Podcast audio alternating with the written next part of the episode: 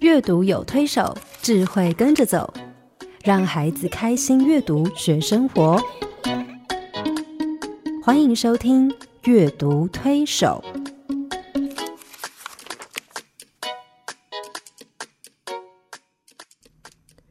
各位听众朋友，你好，我是黄乃玉，很高兴我们又在空中相会。这是阅读推手的节目。各位听众朋友，大家好，我是刘青燕，欢迎你加入今天阅读推手的行列。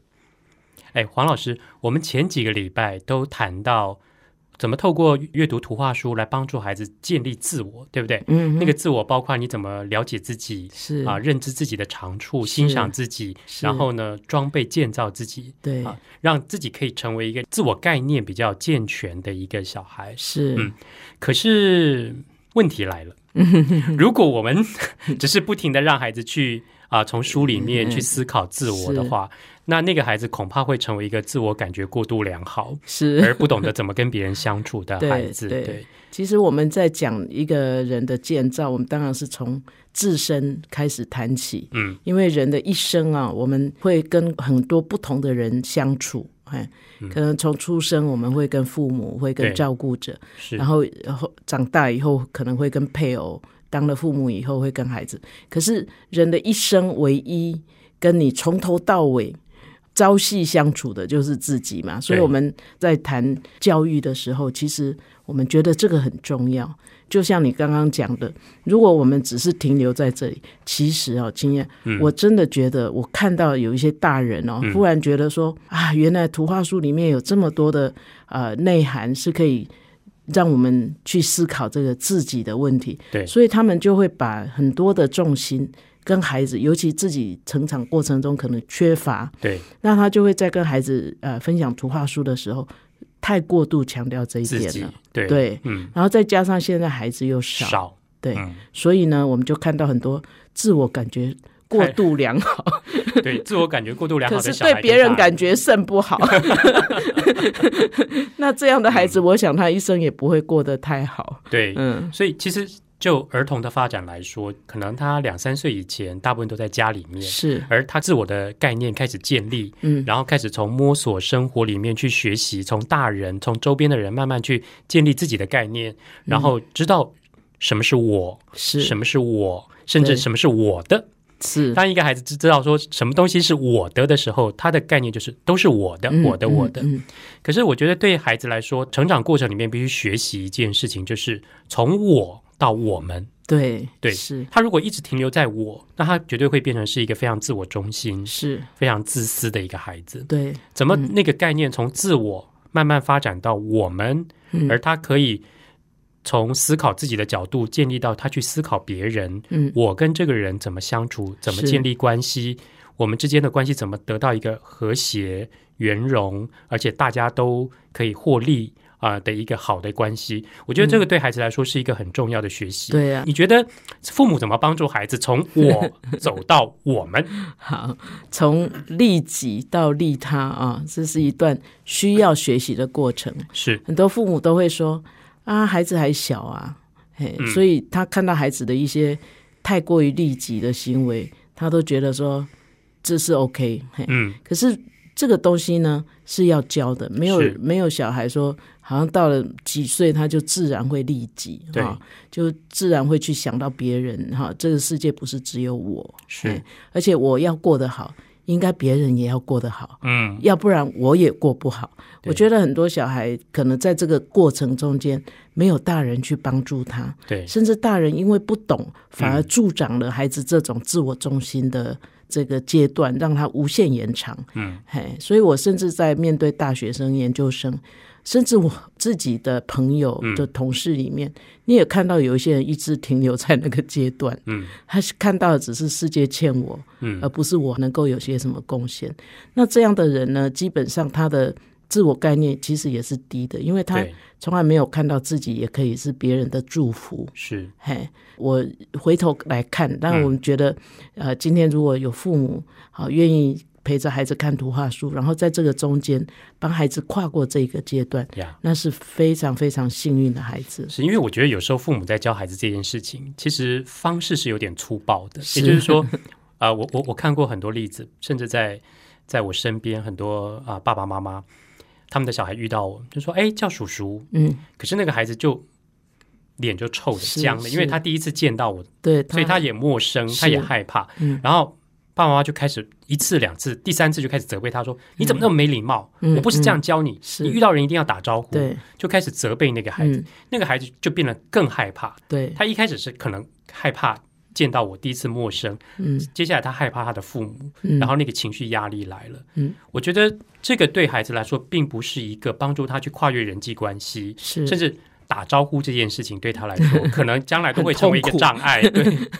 对，所以有没有什么样的方式是可以帮助家长去了解、去协助小朋友啊、嗯嗯可以顺利的、适当的去跨出这个门槛，而且他要注意什么事情？嗯是是，嗯当然我们这是阅读推手的节目啊，对，那不可否认，我这些年真的目睹了很多父母借着呃使用合适的图画书，嗯，然后很自然的让孩子自己去把这样的一个价值观。放到他自己的心里，是嘿，我想我们接下来几次，我们就来跟啊、这些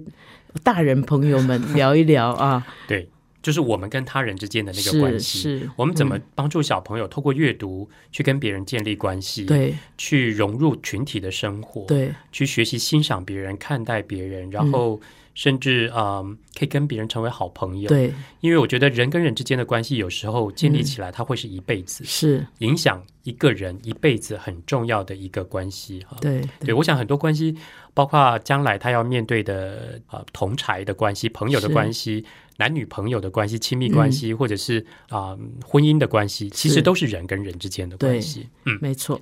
所以我我自己的啊、呃跟小朋友互动的过程里面，我觉得孩子其实第一件事情，在人跟人之间建立的关系，我觉得第一个重要的前提，他们必须学习怎么尊重别人。对我必须说，现在我们的小朋友不太会做这件事。对也就是说，他们可能不太知道说人跟人之间的分寸在哪里。对，尤其是当他开始发展自我概念的时候，嗯他他都会以自我为思考的是中心跟衡量点，是而他就欠缺去思考别人的立对场，对甚至有时候他不但不太会尊重同才、对同伴，对啊啊，游戏规 则都要听我的是啊，对啊，要 follow 我的 rule 对才是对的是，或者是这些蜡笔都是我的嗯啊，你们不可以用，然后我分配你们嗯用。嗯我目睹很多孩子有这样的行为。是那第一个，他不太懂得尊重别人；对第二个，他的关系就没有办法建立起来对了。对那大人也是，他们有时候小孩对对大人也是不，太尊重而。且常常不尊重别人的小孩呢，嗯他也得不到别人尊重，是啊，那其实对他也是很大的挫伤哈。嗯嗯，那这个尊重其实。在古早 就早一些嗯，我们现在成人可能小时候大部分家庭都有两三个、四五个孩子嘛是，很自然的在这种手足的呃互动里面，对，其实你就得学尊重。学习像你家里孩子比较多，你实在是 blessed，很幸运吧哈。嗯当然手足多也有手足多的呃困难哈对，可是至少在手足中间，不会所有的人一直都让你，嗯，所以你就要学会说哦，那你要。怎么样尊重别人对，才会得到别人尊重，是然，后你们才能够相处的好。对，可是像现在家庭，一方面孩子也少，是然，后一方面呃父母可能忙，嗯，所以也不一定是呃自己来陪伴孩子嗯啊、嗯所以呃这个中间呢，你你如果是别人帮你带孩子，他可能也不想啊、呃得罪孩子，甚至有一点希望父母觉得说哦，我们那个保姆好好，他好宠我的孩子 是，，对，嘿，呃那你会觉得你自己孩子好像被疼了，可是有没有看到说那种过度的让孩子为所欲为的这个过程，孩子其实学不会尊重别人，对我对我自己在读书会里面或者在教会里面遇到很多那种独生子女哈、嗯我就发现有一个普遍的问题，就是嗯，比如在读书会里面是那种抢着发言或者是嗯会打断别人说话的，是。大部分都是独生子哎女。呀，你不要这样污名化好吗？ 你面对的就是一个独生女没有，我只是一个普遍的 观察， 是是因为是因为在家里，在家 里是他从小习习惯大家对听他说话，对呃，爸爸妈妈都听他说话，对所以他习惯在外面也是，当我要说话的时候，你是们听我说话。对嗯呃，我觉得这个就欠缺那个尊重的对那个呃尺寸在那边。嗯我觉得那个尊重，其实就像黄老师说的，就是它其实是一个关系建立的开始，嗯嗯，它也是一个开启人际关系的一扇门。对，那扇门如果没有开，或者是没有开的好，或者是嗯嗯那个、那个起步没有走好，那个人际关系其实没有办法建立的很好的。而且那个尊重，我想不只是包括讲话这种事情，可能你要学习尊重啊、别人跟你不一样的地方，因为嗯每个人都是独立的个体，嗯尊重不同的性别差异，尊重啊、每个人不同的特质、喜好不同，嗯嗯嗯或者是思考方式不同。对，对，这个都是其实都有很多的功课需要学，尤其是独生子女啊、嗯我我我在对观察，譬如有的家庭可能也是两个孩子或三个孩子，可是父母对待的方式，嗯可能也没有教孩子彼此尊重。呀，那如果是独生子女，可是父母因为懂哈，嗯那你可以在生活里面利用一些机会，是让孩子去学习。譬如我记得我小时候，其实我不是一个人长大，我们嗯家左邻右舍小孩，因为我妈很喜欢小孩，她左邻右舍小孩都会跑来我们家玩。嗯那你就在那个同才的那个游戏里面，嗯你也也会学这个，是嘿。然后当然小孩会告状啊，呀，那妈妈也会很公平的做一些处理哈，嗯所以我我觉得这个其实跟教养比较有关了嗯哈。那独生子女只是一种情况，嗯嘿，所以如果呃。听众朋友，你的家里就是就是一个孩子了，嗯你也来不及了， 或者你也有不是很需要嘿嗯呃改变这个数字的话，我你也不要太沮嗯丧，其实还是可以改变的。对，黄老师就是一个非常会为别人着想的人，哎，还显然好这个还叫好，对，但我想你，因为你从小是独生子女嘛，哈、那啊、呃我不知道你在家里的那个角色或者嗯是嗯怎么样。我想黄妈妈真的，嗯，在教养这件事情上一定是做得很好。还好。对，嗯所以我我想有一些独生子女的经验，在这方面，也许你可以给嗯对，跟父母而分且享我一我下。后来结婚，我的先生也是个独生子 哇，啊，我们以毒攻 毒，以毒攻毒非常精彩哈。嗯对，呀！黄老师呃，童年的经验非常精彩哈。我想那个经验其实。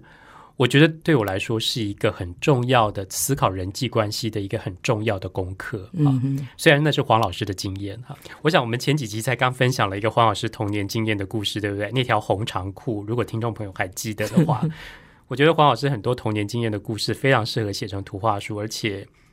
对所有的大人小孩来说都是一个很重要的借鉴跟功课哈。呃，接下来我要分享的这个故事也是黄老师的故事，也是他的童年经验的故事。那这个故事呢，在网络上普遍被传阅，甚至成为新加坡的小学的教科书的其中一篇哈。我自己在听黄老师这个故事的时候，我觉得哇，好震 撼！对，原来蛤蜊有这么大的一门 学问。我自己喜欢做菜，好，我也会挑蛤蜊。嗯，好，黄老师知道那个蛤蜊挑的那个方式是啊，嗯对，呃，是要拿一个蛤蜊当母蛤蜊啊，然后其他的蛤蜊来敲，是，对，那听那个声音听那个声音，对，比较清脆的声音其嗯就实是好蛤的，蜊，比较闷的声音呢，对可能就是一个坏蛤蜊。对那我们要把坏蛤蜊挑出来，不然一颗坏蛤蜊可能会毁掉一锅蛤对啊蜊呀汤，。整锅汤就不好喝。对，嗯后来黄老师把这个敲蛤蜊的那个声音写成《蛤蜊之歌》哈。嗯，那我是根据黄老师这个经验，把它写成了下面这个故事。是，从倪妮的红长裤到倪妮的蛤蜊之歌，哈。好，我先来跟大家分享这个故事，我们再请黄老师好好聊一聊他的童年的这段经验。啊哈是，新学期，妮妮转学到新学校，可是开学第一天，她就气冲冲的跑回家。妮妮，妈妈正在准备晚餐。呃，你喜欢新学校的老师和同学吗？妮妮一句话也没有说。怎么啦？妈妈问。我觉得班上的同学都好讨厌哦。妮妮气嘟嘟的说。坐在我前面的女生啊，一直转过来瞪我。坐在我后面的男生拼命踢我的椅子。有个男生更坏，体育课打躲避球的时候，不停的用球丢我耶。妮妮越说越生气。还有还有，好几个女生下课的时候总是聚在一起，她们一边偷瞄我，一边说悄悄话。我猜她们一定是在说我的坏话。妮妮说。妈妈沉默了一会儿，才开口：“这样啊，好啦好啦，妮妮，别生气了。来帮妈妈准备晚餐吧。我今天买了你最爱的蛤蜊哦。耶、妮妮一听到妈妈买了她最爱吃的蛤蜊，脸上马上露出了笑容。那我来检查蛤蜊。妈妈曾经教过妮妮检查蛤蜊的方式，从蛤蜊唱歌的声音就能够判断它们的好坏。先拿起一颗蛤蜊，再用其他的蛤蜊轻轻地敲打它。新鲜的蛤蜊会发出清脆的咔咔咔的声音，坏掉的蛤蜊是闷闷的扣扣扣的声音。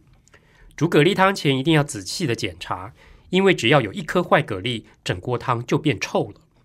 妮妮的耳朵很好，一听就能分辨好坏，从来没有出过差错。妮妮开始检查蛤蜊，可是，扣扣扣，扣扣扣，扣扣，扣扣扣，扣扣，扣扣，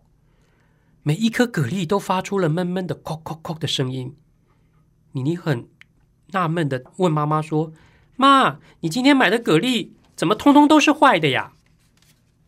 不会吧？妈妈说，老板还跟我保证今天的蛤蜊是特别新鲜的。说完，她便拿起蛤蜊，一个个仔细的检查。检查了半天，妈妈终于找出原因了。哎呀，你用来检查的那颗蛤蜊是坏的。妮妮睁大眼睛看着那颗坏的蛤蜊。原来我一直用坏的蛤蜊去检查好的蛤蜊，才会以为所有的蛤蜊都是坏的。是啊，妈妈说，我们用来检查的标准啊，会影响检查的结果。我想啊，那些好蛤蜊心里一定很难过，因为你一口咬定它们是坏的。听见妈妈这句话，妮妮的心揪了一下，她突然想起自己的新同学。妈，你是说？妮妮低下头。你是说我就是那个坏蛤蜊吗？不是啦，妈妈笑着摸摸妮妮的头。我只是觉得，也许那些新同学并不像你想的那样。其实那些新同学的反应是什么？那些一直转过来看他的那个新同学，其实是很想跟他说话。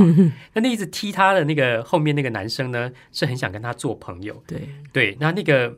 那个用球要丢他的呢，其实觉得哎，诶你你躲球的技术还不赖。而那些凑在一起的小女生呢，其实是在想哇，妮妮的那个法式好好看，想问她去哪里买的，嗯，可是妮妮都不知道。多心了，哦对，那妮妮就问妈妈说：“妈，那我该怎么办？”妈妈说：“这样好了，吃过饭以后，我们来做一些饼干，明天带去请同学吃，当做见面礼，好不好？”嗯，妮妮点点头，开心的笑了。晚餐后，妮妮和妈妈一起动手做饼干，他们烤了好多造型特别的饼干，打算给同学们一个惊喜。不过呢，第二天，妮妮一到学校，发现同学们也给她一个大惊喜。什么惊喜呢？他们预备帮妮妮秘密的筹备了一个欢迎会，嗯，欢迎妮妮加入他们的班级。 是，嗯，好棒哦，写的好棒哦，这个故事很棒吧？ 是 对我我想那个刚刚青燕在念的时候，真的让我想到那个呃很多时候，嗯，我自己其实一直到现在都还在提醒自己，嗯，因为当一个人是自我感觉良好的时候，就觉嗯得自己永远是好蛤蜊。永远是对的。对，嗯那如果我碰到一个人，我觉得声音是闷的，就我不喜欢的，或者说我觉得他怎么这样，我就会觉得人家是不对的。对，我其实到长大也常常常会陷入这种，嗯哎，可是不晓得为什么，我觉得很感谢上帝啊，在我童年的时候发生过这种事情。对，我觉得这个对小孩来说是一个很重要的学习课是程。也就是说，他如果一直觉得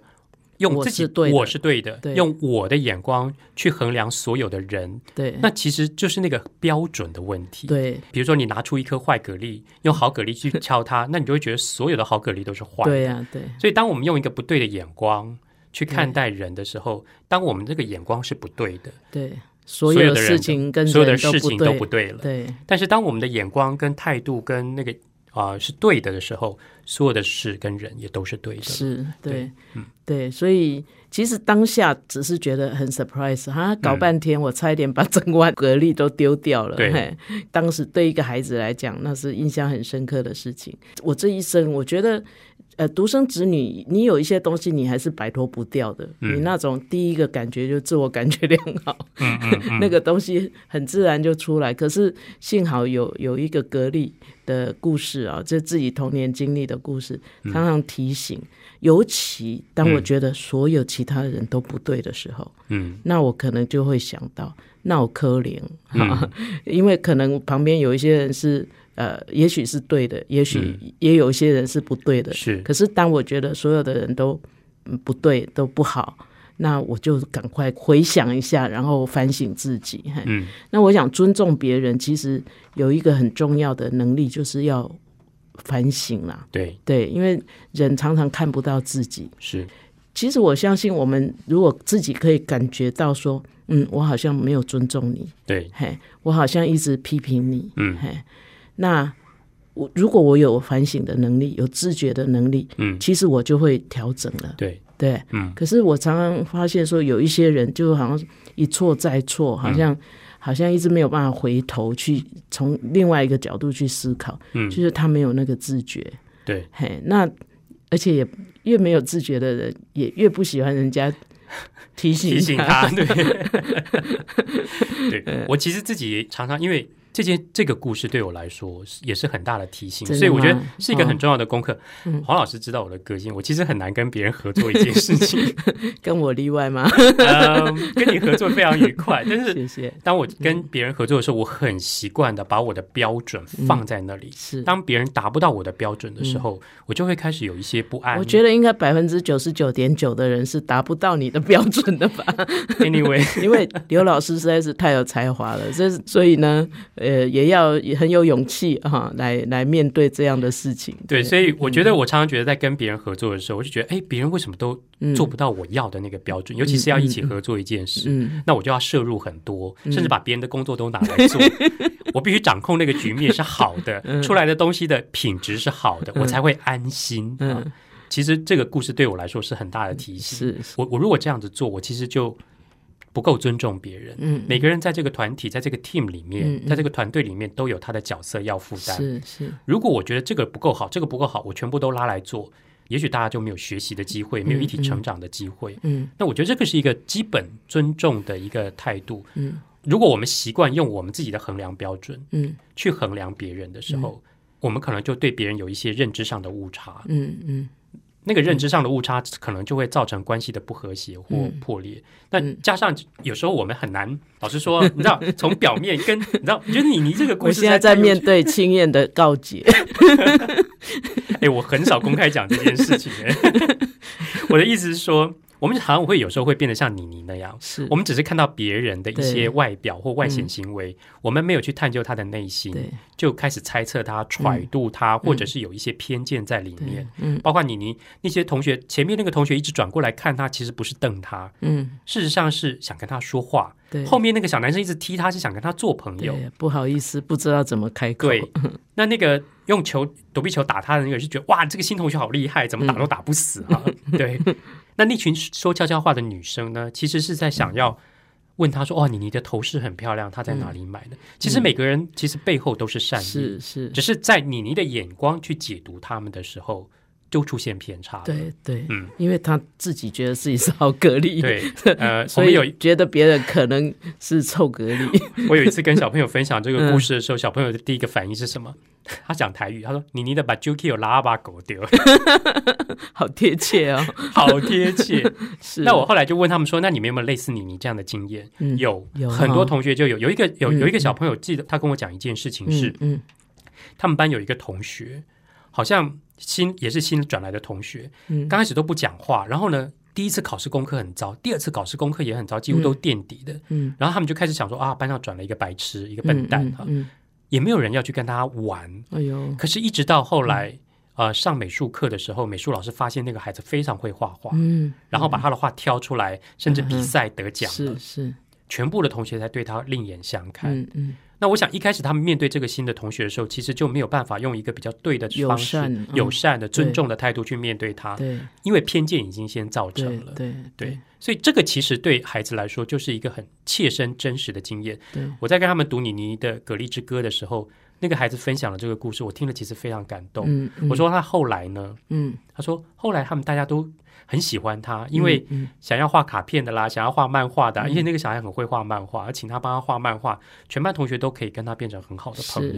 嗯是，而且他如果是功课很好那一种，也给你造成很多压力，不是吗？ 其实这本书我最喜欢的是后面啊，如果听众朋友有机会呃看到这本书的时候，你千万不要错过。最后的时候呢，我嗯们那个很有才华的林一香呢，把经验画画进这个书里面了 对，啊把。我画在那书你们里会面，看到一个点心奶奶的呃这个扛棒哈、嗯，然后呢，呃，这个右上角呢有一位在挑灯，在那里辛苦工作，为我们全国的 这个好喜欢图画书的这个同胞的在那里辛苦工作的青燕叔叔， 好了够了他够把它了画进去了 哈，所以请对务必要注意。好了，这只是一个小甜点在后面。 我好喜欢那一，我非常喜欢一向的幽默啊、好嗯所以你刚刚刚好提到那个会画画的小孩，呀，对，因为我们尊重，常常我们的尊重是有嗯条件，比如是功课好的，我们对当然就会，可是那个不是叫真正尊重，对不对是？嗯，对，真正尊重其实你发自内心的，对呃，可以嗯了解，对然后肯定别人，对对而不是说因为你什么条件，对，我尊重你，对对对，嗯嗯，好，我们休息一会儿，好家庭联播网，中部地区古典音乐台 FM 九七点七，北部地区 Bravo FM 九一点三。黄老师，尊重是别人真的是一门很重要的功课哈。，对，有时候我们想要表达善意，嗯可，是却会对别人造成困扰，对因为我们不够了解他对，对所以尊重别人有时候你必须先了解他。 是。然后知道什么？我记我记得前不久我才刚发生这个血淋淋的例子。 哦，怎么说？怎么说？我那天经过一个 cheese 蛋糕店，嗯，大排长龙，哦然后我就想说，诶，这个大排长龙的店应该很不错你。也是喜欢排队的那种 没人有吗啊，？我 就想就好奇嗯嘛，然后有时间我就在那边排队买了两个 cheese 蛋糕，哦，那心里就想说，诶，我可以送一个给我的朋友。可是当我打电话给他问他在不在家，他就说怎么样？我说哦，我想送个 cheese 蛋糕给你。你知道他第一个反应是什么？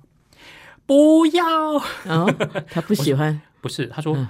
他现在在减肥，哦，OK，而且我他非说常了解，他说我绝对不容许这个东西出现在我的冰箱里。 嗯，然后你知道我我我的心就完全、嗯你知道从一个嗯热、你知道跟蛋糕一样对对对刚烤出来热腾腾的蛋就糕被泼了冷水，泼了一个冷水，然后降到冰点。冰水，嗯，对，本来我是出于善意的想跟他分享这个好嗯东西，嗯嗯，可是他的反应跟他的态度，其实我觉得我们后来两个人在聊起这件事情，都嗯觉得我们不够尊重对方。是是，嗯他没有看到我的善意，而我觉得他、他的反应有点太过度，甚至伤害到我。嗯嗯嗯所而以且你是排队买的耶对！天呐，排队买 的，可是他却给我泼了那么大一盆冷水。嗯，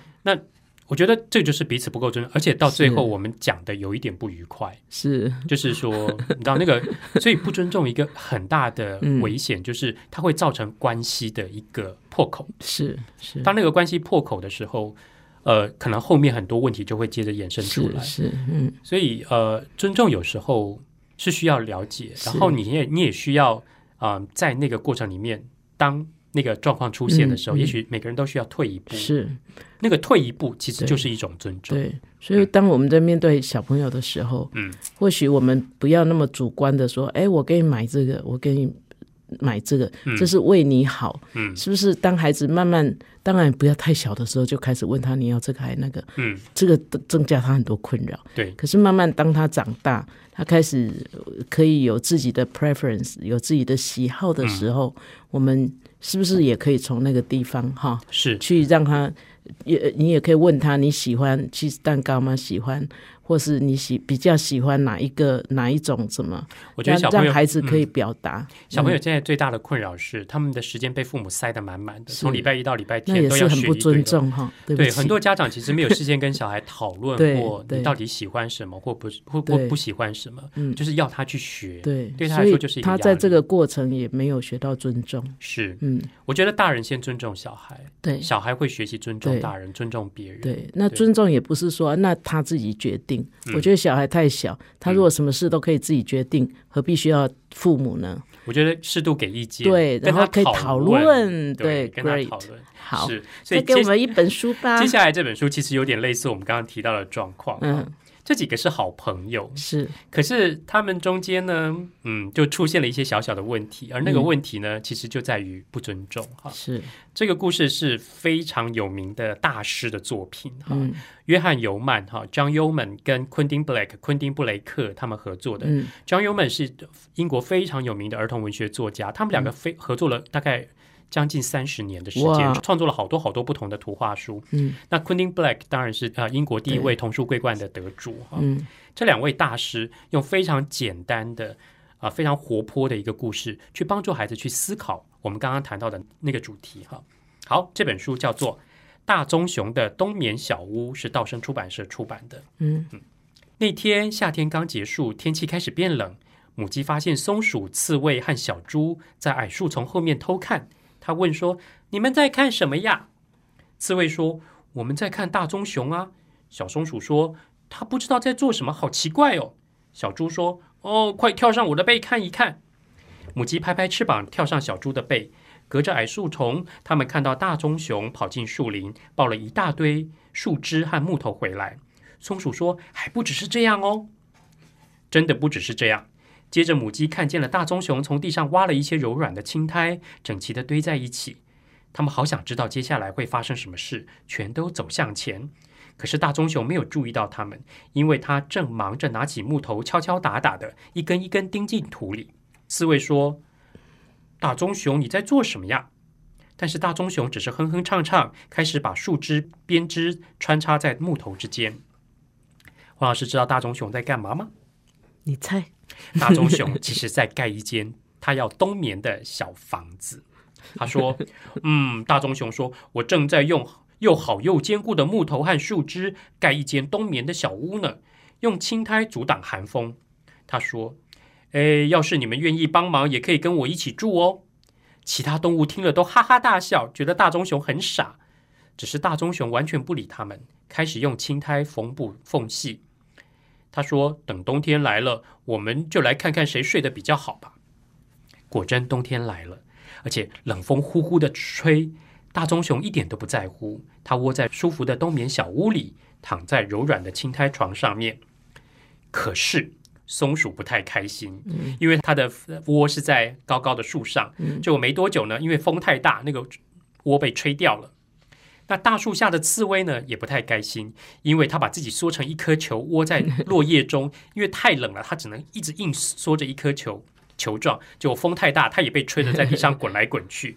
那小猪也是一样。因为它的地方没有办法可以遮风，它只能躺在冰冷的石板上，它不停的发抖。母鸡也是，鸡舍里面的那个木头有很多的缝，风一直吹进来，它也觉得好冷好冷。嗯，于是这四个伙伴想到有一个温暖的好地方可以去，是哪里？熊的家，对，熊的冬眠小屋。于是，于是他们就敲敲门。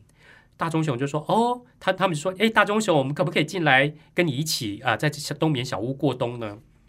大棕熊非常的仁慈，就让他们进来了。于是这四个动物非常的高兴，在这个因为太暖和又太高兴了，结果他们睡不着。 于是他们就说：“那我们来开同乐会吧。”于是他们就开始玩找蜂窝的游戏啊，到处翻来翻去啊，甚至松鼠想跳舞，然后松鼠叫大家跳舞的时候，小猪因为太胖，那个房子很小，就在里面跳，然后搞得房子差点垮下来。玩了一跳完舞以后，他们说要玩躲猫猫的游 戏、捉迷藏的游戏，于是又在小屋子里面玩捉迷藏的游戏啊。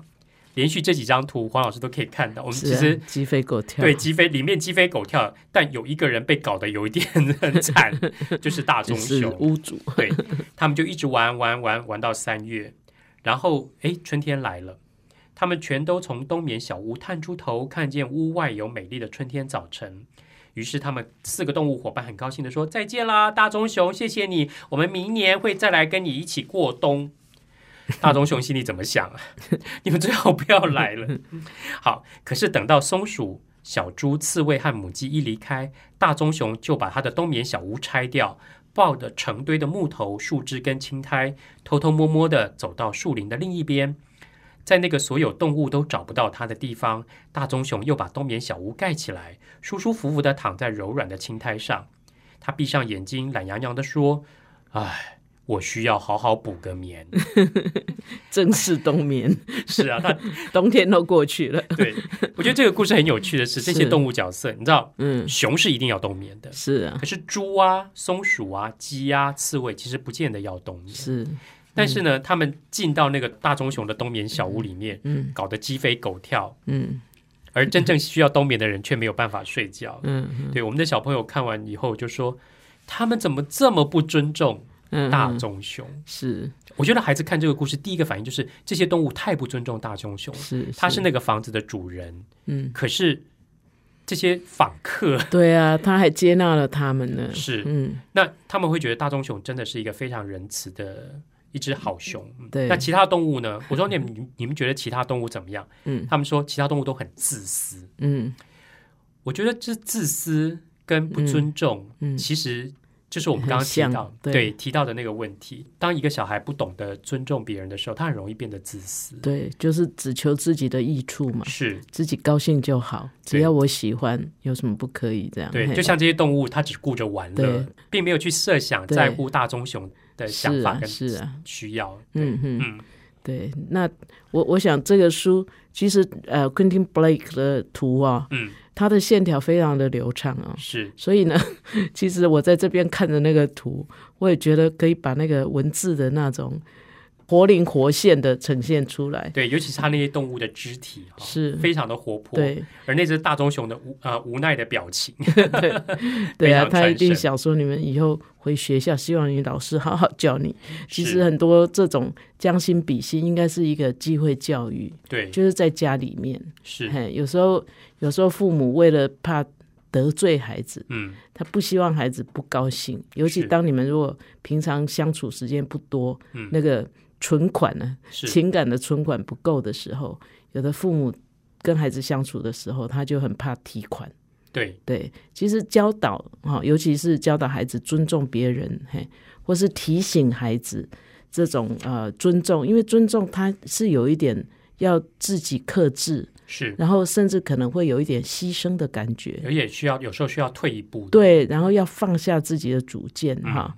这个中间是会有一点提款。嘿是，可是如果父母他平常觉得呃我我存款已经快不足了，嗯，他就不敢跟孩子提出来哈，对所以我们就借着这个图画书，让孩子他从那个很活泼的图画、轻快的这种呃文字里面，嗯，他其实可以不留痕迹的对，让孩子看到说，哇，这些不尊重大熊的这些动物真的是很过分呢、 很过分，然后他们看别人很过分的时候，嗯或许下一次当自己也在那种处境的时候，他会有一点被提醒。对呀、对那你会你会问小朋友说，那如果你是大熊，你会是怎样？嗯我问了，我说如果你是大熊会怎么是样？哎，孩子有两种回应，哦一，个是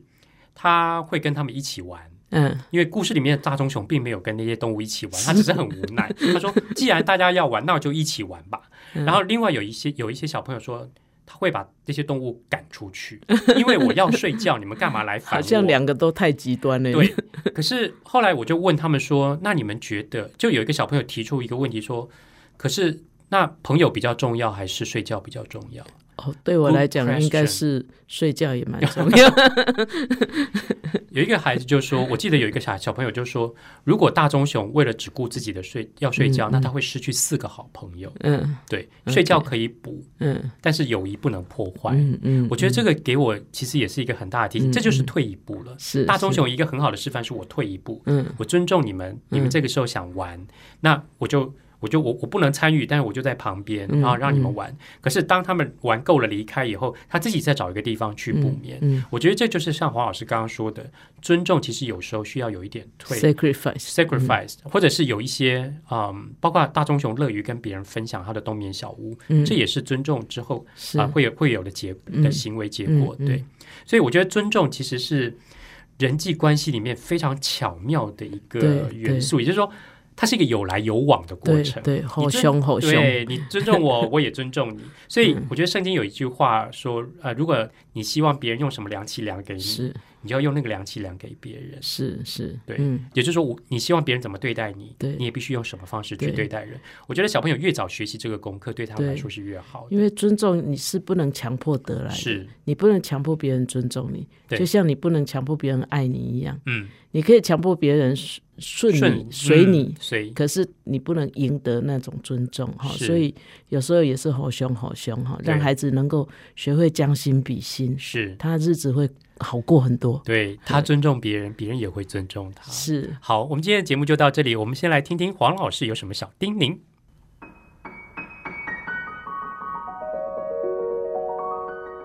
乃遇老师的阅读小叮咛。各位朋友，呃，我们在谈阅读的时候呢，我们很希望孩子从书里面哈、去吐体会怎么样在群体里面哈、做一个很受欢迎的人哈、其实，在实际生活上呢，我们也可以有一些作为来帮助孩子怎么样在他的班上啊、发挥这样的角色哈、不是只有呃在家里自己阅读，然后读完拍拍手哈、譬如啦哈，我今天想到的是啊、